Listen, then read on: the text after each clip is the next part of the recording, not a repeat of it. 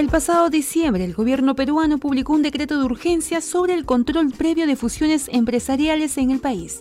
Esto es conocido también como la ley antimonopolio. Recordemos que esta medida fue declarada inconstitucional por el grupo de trabajo cuyo coordinador era Luis Galarreta. Por su parte, ante esta polémica, el presidente Martín Vizcarra defendió este decreto y salió a decir que la ley de fusiones evitará que grupos de poder monopolicen productos, por ejemplo, como los medicamentos. Pero ¿de qué se trata esta medida? La ley permite que aquellos grupos económicos que quieran unirse deberán pasar por algunas regulaciones. Finalmente, este informe será derivado a la Comisión Permanente para su debate y aprobación.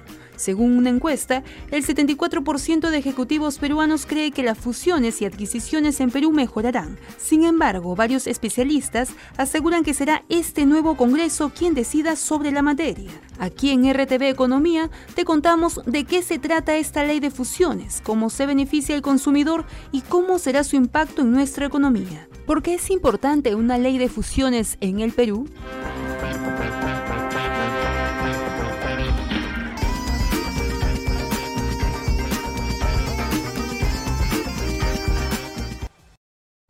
Días amigos de la República, bienvenidos a un nuevo programa de RTV Economía. Mi nombre es Magda Quispe, soy editora de Economía del diario La República y los acompaño de lunes a viernes a través de este espacio a las 9 de la mañana para tratar diversos temas económicos. Como ya hemos escuchado en nuestro video, introductorio, el día de hoy vamos a hablar sobre la ley de fusiones. Hace poco eh, se emitió un decreto de urgencia con el cual se autorizaba esta ley, sin embargo se declaró inconstitucional por un grupo de trabajo del Congreso. El día de hoy ya nos encontramos con el excongresista Jorge del Castillo, quien fue impulsor de esta ley, pero antes nos vamos a la pregunta del día.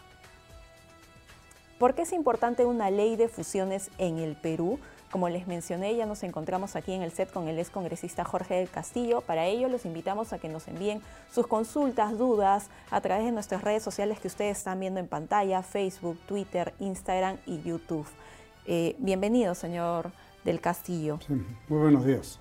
La primera consulta sería, se acaba de declarar inconstitucional por un grupo de, de, trabajo del Congreso esta ley que aprueba el control de fusión y concentración empresarial. ¿Qué opinión le merece sobre ello? No, estoy de acuerdo con, eso, con esa opinión. Es una opinión, todavía no es una resolución. ¿Y por qué no estoy de acuerdo? Porque eh, la lectura del anuncio declara inconstitucional eh, esta ley o este decreto de urgencia, eh, contrarresta la intención de sacar una ley de control de fusiones como la aprobamos en el Congreso. Permítame hacer un poquito de historia en el Perú, y esto tiene mucho que ver con el consumidor, no es un tema de expertos, economistas, yo no lo soy, pero es una cosa del sentido común. Acá ha habido una fusión, por ejemplo, de las cerveceras. Una sola empresa es dueña del 99.9% de la producción de cerveza. Una sola empresa es dueña de la mayoría de las farmacias. ¿Eso es bueno para el Perú? No me parece. Si nosotros queremos que funcione una economía social de mercado, el requisito elemental para que funcione una economía de ese tipo es la competencia. Entonces, el monopolio o la posible posición de abuso de dominio de mercado, o sea, tener la gran mayoría del mercado, es contrario a la competencia. Si nosotros queremos que el mercado funcione, tiene que haber competencia. Porque con competencia se mejoran los precios, la calidad, una serie de aspectos. Y no hay concentración de poder económico ni político de paso. Entonces, por eso generamos esta ley, que además es una necesidad reclamada por la OSD al Perú. Y la trabajamos como más de un año, casi dos años, casi dos años. con expertos de, primer nivel, ¿no? Por ejemplo, la doctora Tania Zúñiga, experta en el asunto, eh, ella fue la asesora principal pero profesores de todas las universidades, el sector privado y el sector público, ¿no? Eh, diversos ministros de Estado que de repente al principio no creían en esto, pero después fueron persuadiendo, por ejemplo, la ministra de Economía, Claudia Cooper, ¿no? Eh, y otros ministros o viceministros que colaboraron. Finalmente salió la ley, se aprobó, mm, me parece que en mayo o algo así, eh, del año pasado, pero alguien, por error, supongo, cambió una pequeña palabra, una frase. y que le cambió el sentido a una serie de cosas. Entonces planteamos una reconsideración. Todo esto se hizo en armonía dentro de la Comisión de Economía. Entonces, eh, Carlos Brusque la presidió en la primera parte, Mercedes Arauz en la segunda parte, Marisa Glave, integrante de la comisión, en fin, diversas personas completamente a favor. Pero nos encontramos con esta reconsideración, que solamente está pendiente de un, de un voto en el Congreso. Pero no se quiso hacer esa votación por diversas razones. De repente las mismas razones que ahora promueven esta impugnación de constitucionalidad. Fíjese, no tiene sentido este dictamen, me explico por qué. Porque la Comisión Permanente actual no puede resolver nada sobre eso. Finalmente el mismo dictamen dice, será el próximo Congreso. ¿Cuál es el rol que le toca al próximo Congreso en este tema? Hay un llamado a los señores congresistas recientemente electos. Esta ley está lista para votar, esa reconsideración, enviarla al Ejecutivo para que el presidente la promulgue y se publique. Y estoy seguro que el presidente la va a promulgar, porque ¿qué es lo que hizo el gobierno? Yo lo, saludé, no estoy en contra de eso. Agarró nuestra ley, le cambió el título y la convirtió en un decreto de urgencia. Bueno, está bien, pues. Ahora, ¿qué alcances tiene esta ley antimonopolio para todos los usuarios que nos están viendo? Explicarle de forma sencilla, ¿no? A ver, si de dos empresas, eh, por ejemplo, supermercados, un supermercado A y supermercado B, eh, A quiere comprar al B y se convertiría en el único en el mercado. ¿Eso es bueno? No es bueno, porque elimina la competencia. Entonces, cuando nosotros decimos una fusión o adquisiciones entre grupos empresariales tiene que ser regulada por el Estado, es que el Estado tiene el deber de eh, regular, de controlar, de evitar que se produzcan funciones, fusiones perniciosas. Puede haber fusiones perfectamente viables, ¿ah? y yo creo que la mayoría de fusiones serán viables. ¿Por qué? Porque fusionar es bueno para, para la propia economía, pero, pero se convierte en malo cuando pasa a ser un monopolio o una posición muy grande en el mercado. ¿Cuál es el umbral? Hablamos de fusiones, ¿de cuánto es el umbral? Como, como 400 millones, ¿no? hay, hay, hay, dos umbrales, ¿no? El umbral alto, o sea, no es que toda compra, yo compro mañana una tienda de la esquina y tengo que hacer esto, no, no. Estos son para grandes operaciones, ¿no? Entonces, si pasan ese umbral las ventas, esas empresas entonces tienen que ir a un mecanismo, que lo hemos hecho en dos etapas uno rápido y uno un poco más largo. Pero el más largo tampoco no es que son las calendas griegas ni nada por el estilo. Es un proceso que se puede resolver en, menos de un mes la primera parte y un par de meses máximo la segunda parte. De forma tal que se tenga una respuesta del Estado apropiada. Acá la idea es defender al consumidor. Esa es la, la idea central de esta ley. Defender al consumidor, hacer que funcione el mercado y evitar eh, la concentración de propiedad que es tan perniciosa, ¿no? Justo sobre ello, la ley entonces va a beneficiar al consumidor porque va a tener un abanico de posibilidades de, elegir, ¿no es cierto? Claro, y es una ley, vamos a decir así, de carácter preventivo, ¿no? O sea, mañana quiere fusionarse fulano con sultano, entonces piden una autorización al Estado a través de un decopy, estudian y se dice, no procede o sí procede, pero usted tiene que hacer tales y tales cambios. Por ejemplo, conviene, lo que le llaman esta integración vertical, conviene que, me pongo un caso, ¿no? Que los bancos sean dueños de empresas de seguros, que empresas de seguros sean dueños de las clínicas y las clínicas sean dueños de las farmacias, ¿esa integración vertical es conveniente? Yo creo que no. Entonces, si esas cosas se producen, se pueden regular. ¿Por qué? Porque si no, hay una posición de abuso de dominio en el mercado que se traduce en precios más altos, en, las medicinas, en una serie de cosas. ¿En qué sectores se evidencia mayor concentración de mercado aquí en el país? Bueno, lo que existe, existen medios de comunicación, es más que evidente, eh, cerveceras, ¿no? farmacias, eso que le tocan la piel a la gente, ¿no? Hay una serie de otras que no, no, no son tan tan trascendentes para, la gente, pero, pero podría darse, podría darse supermercados, podría darse eh, no sé, en transporte público, por decir el caso, ¿no? Entonces, es, bueno que, en la economía es bueno que esté diversificado los servicios ¿no? y la atención a la gente. Actualmente solo el sector eléctrico es el que está regulado, ¿no? Pero está regulado eh, débilmente, ¿no? O sea, eh, por ejemplo, eh, uno no puede tener más de tanto por ciento, igual en los bancos, hay una, el que es accionista de más de 5% no puede ser accionista de otro banco, pero son regulaciones, yo diría, débiles. Aquí la idea es que eh, no, no, no queden en, un solo grupo económico diversas actividades que perfectamente podrían competir. Ahora, esto, que para nosotros es una novedad, existe en Estados Unidos hace más de 100 años. Exacto. ¿Cómo estamos comparados con otros países? ¿no? Sí, pues eh, estamos atrasados.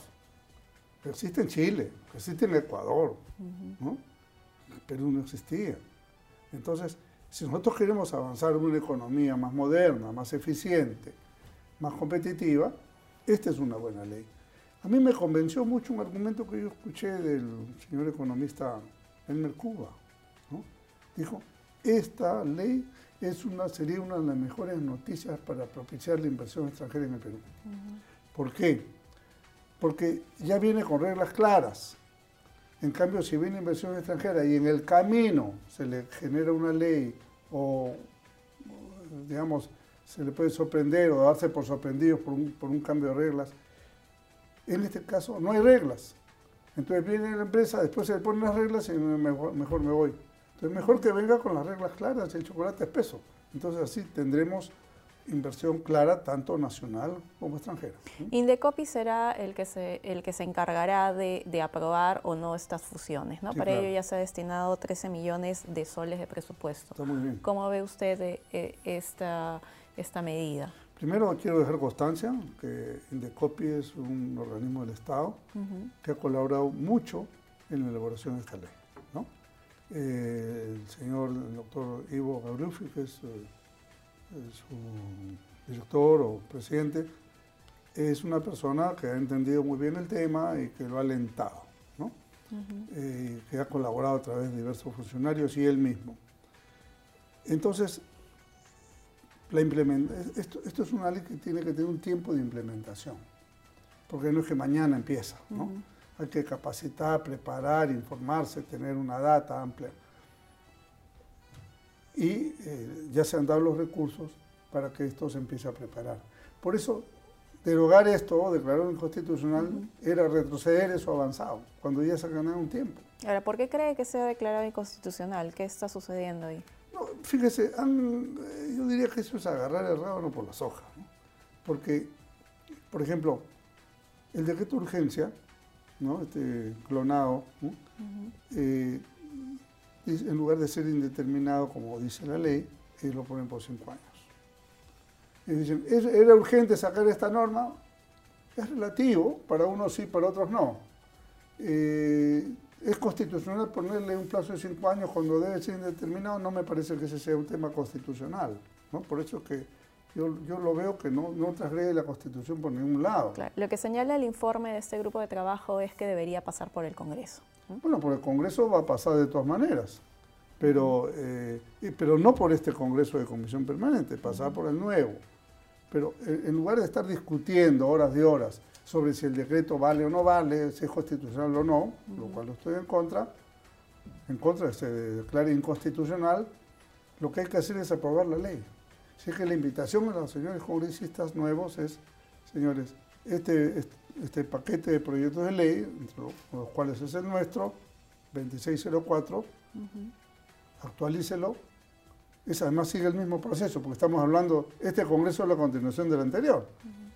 Ponga la votación, se aprueba la votación y pasa al señor presidente de la República para ser promulgado. Eso, entonces, aprobar la ley el decreto de urgencia número 013 termina solo. Señor de Castillo, ya tenemos dos comentarios que van a aparecer en pantalla. Hugo Alejandro Luna Barja, el común de los sentidos, la fusión no es buena para el Perú, incentiva monopolios en salud y también salud alimentaria. Tiene razón, por supuesto. Por supuesto, porque eh, Puede haber fusiones buenas, no todas las fusiones son malas per se. Se convierten en malas cuando te lleva a una posición de abuso de dominio de mercado o de monopolio, evidentemente. Hay que preservar la competencia. Perfecto. Tenemos otro comentario también que va a aparecer en pantalla. Alex Puente Aliaga, no va a beneficiar al consumidor. Por lo después del impuesto selectivo al consumo, solo las grandes marcas podrán bajar de precio o mantenerse al mismo precio por su gran margen, pero un emprendedor nuevo no. ¿Qué opinión le merece ello? Fíjese, esas grandes marcas que menciona el señor televidente, eh, al dar esta norma, dicen ellos pueden manejarse, pero si no hubiera control, pueden seguir subiendo los precios, porque tienen una posición dominante en el mercado, o bajar la calidad. Entonces, yo creo que está bien. Para el emprendedor hay que dar otras medidas, que ya es salir en otro costal, hay que hacerlas, medidas tributarias favorables a ellos, en fin, yo creo que eso está bien. Pero que los, que los grandes productores o, comerciantes merezcan un nivel de regulación me parece elemental. Ahora, usted mencionaba que es una ley que debería verse ni bien se constituya ya el Congreso. Sí, claro. Está listita, fíjese, yo le he dado ahí en este pequeño folletito uh, las normas que, aprobamos, las 10 leyes hemos sacado, y tres leyes listitas para ser aprobadas. ¿no? Una de ellas es la ley de fusiones. La ley de fusiones. Entonces, esto está así, en la puerta del horno, como se dice, ¿no? Seguramente una comisión lo revisará, estoy seguro que va a coincidir con lo que hicimos. Este es un, este es un logro multipartidario, ¿eh? no, no, crean, no, es de la APRA, el APRA lo propuso, pero es un logro multipartidario. Y en buena hora para poderlo sacar adelante, porque esta es una forma de defender la economía popular. Para eso sirve. Pero sí está de acuerdo con que esta ley sea de carácter permanente y no de cinco años como lo establece el decreto de urgencia. Claro, cinco años no conviene, pues, porque vamos a ver, usted quiere venir en una inversión acá, cualquier empresa del mundo, una ley de cinco años, y después de los cinco años, ¿qué? Hay que dar estabilidad jurídica, ¿me entiende? No, no, no podemos poner reglas temporales. Una cosa tan profunda como esta no puede ser materia de una norma temporal. ¿Qué otras recomendaciones usted le podría dar, se podría dar respecto a esta, a esta ley? ¿no? ¿Qué otros beneficios le va a generar al consumidor y también al lado empresarial? Fíjese, una de las fallas del decreto de urgencia es que, por ejemplo, hay eh, infracciones que nosotros las consideramos graves. Por ejemplo, no informar en decopy cuando en decopy pide una infracción grave en el decreto de urgencia del gobierno la cambian a leve. No está bien, pues, ¿no? no, no, estamos de acuerdo con eso de ninguna manera. Entonces, eh, así, pequeñas cositas, lo del tema de los cinco años, en fin.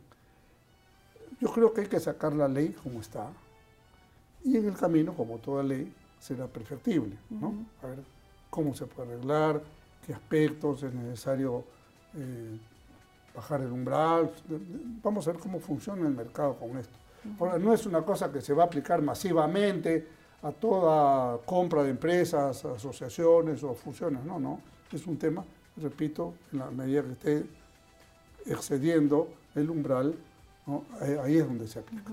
Ahora, usted nos mencionaba una serie de ejemplos de otros países en donde ya existe esta ley. ¿Cómo ha beneficiado ello al consumidor? Evitando los monopolios. Cuando se evitan los monopolios, se defiende al consumidor. Por ejemplo, en Estados Unidos es conocido el caso eh, de ITT hace muchos años y de Microsoft hace pocos años. Entonces, le presentan esta operación y la autoridad le dice, no señor, usted tiene que, esta empresa, dejarla aparte. Esta hacer tal cosa y no mezclar esto. Funciona esto, pero usted no puede tocar ni lo de acá ni lo de allá, porque si no se haría una integración inconveniente de la economía del país y lo cumplen. Y Microsoft terminó vendiendo, eh, digamos, algunos de los negocios que están implicados en sus funciones. Así que creo que eso es correcto para el país. Una vez aprobada esta norma, ¿desde cuándo ya entraría en vigencia? ¿Cuáles son los plazos? ¿Existe un plazo de educación, cierto? Sí, sí, se tiene que preparar, o sea, lo que se llama las vacaciones de la ley, ¿no es cierto? Eh, la ley está prevista un año, un año. Ahora, con lo que se ha adelantado, al darse los recursos y todo, de repente se puede bajar a seis meses, como sugiere el decreto de urgencia. El decreto de urgencia ese proceso de vacación de leyes lo establece en seis meses. Nosotros lo habíamos planteado en un año. Pero como ya se ha avanzado, yo creo que nos podemos adecuar a los seis meses. Perfecto. ¿Algunas conclusiones finales, eh, señor del Castillo? Fíjese, una, recomendación de orden general. Yo creo que le va a servir al país y a la economía en particular. Eh, los congresistas no van a tener un año y pico, cuatro meses, cinco meses. La idea es, yo diría, subirse a lo que existe. Generar una nueva ley, estudiarla de cero, no es bueno. Yo creo que existe un conjunto de normas acá, y le estoy dejando un conjunto de normas que son absolutamente válidas para poder seguir adelante. Y, por ejemplo, ya en materia económica, la ley del canon comunal, por ponerle un caso, está dictaminada, está lista para entrar al Pleno. Se podría discutir, ¿no? Esta misma eh, tema. Hay leyes de otro orden y quizás la más clara es la ley de protección policial, listita para ser firmada por el presidente del Congreso, firmada, ya ni siquiera votada, firmada. ¿Por qué? Porque la aprobó el Congreso y el presidente de la República no lo ha observado ni la ha promulgado, por tanto, regresa a la cancha del Congreso para firmarse. ¿Para qué sirve esta ley? Para que no metan preso a los policías que actúan dentro del reglamento. Bueno, y así un conjunto de normas, no lo vamos a alargar, pero creo que lo práctico es recoger las ideas. Anoche yo estuve en un evento de la Fundación Adenauer y, por ejemplo, el señor congresista Gino Costa mencionó esta ley. La ley de fusiones. Sí, dijo la ley de fusiones, sí, el autor ha sido el Castillo, en fin, que está acá presente. Esa es una de las cosas que tenemos que avanzar. Y yo creo que esa es una buena metodología de poder hacer una agenda parlamentaria corta, concreta, eficiente, ¿no? Y que puedan salir normas que le sirvan al Perú. Perfecto, bien, congresista. Bien, señor del Castillo, muchísimas gracias por su tiempo. Encantado. Hemos estado con el ex congresista Jorge del Castillo, impulsor de la ley de fusiones, con quien hemos hablado sobre esta ley que es muy importante para el país. Bien, agradecemos a ustedes su audiencia, los esperamos mañana a las 9 de la mañana para tratar diversos temas económicos. Los invito a que compartan este video y nos envíen propuestas de temas. Muchas gracias a ustedes por su audiencia. Hasta mañana.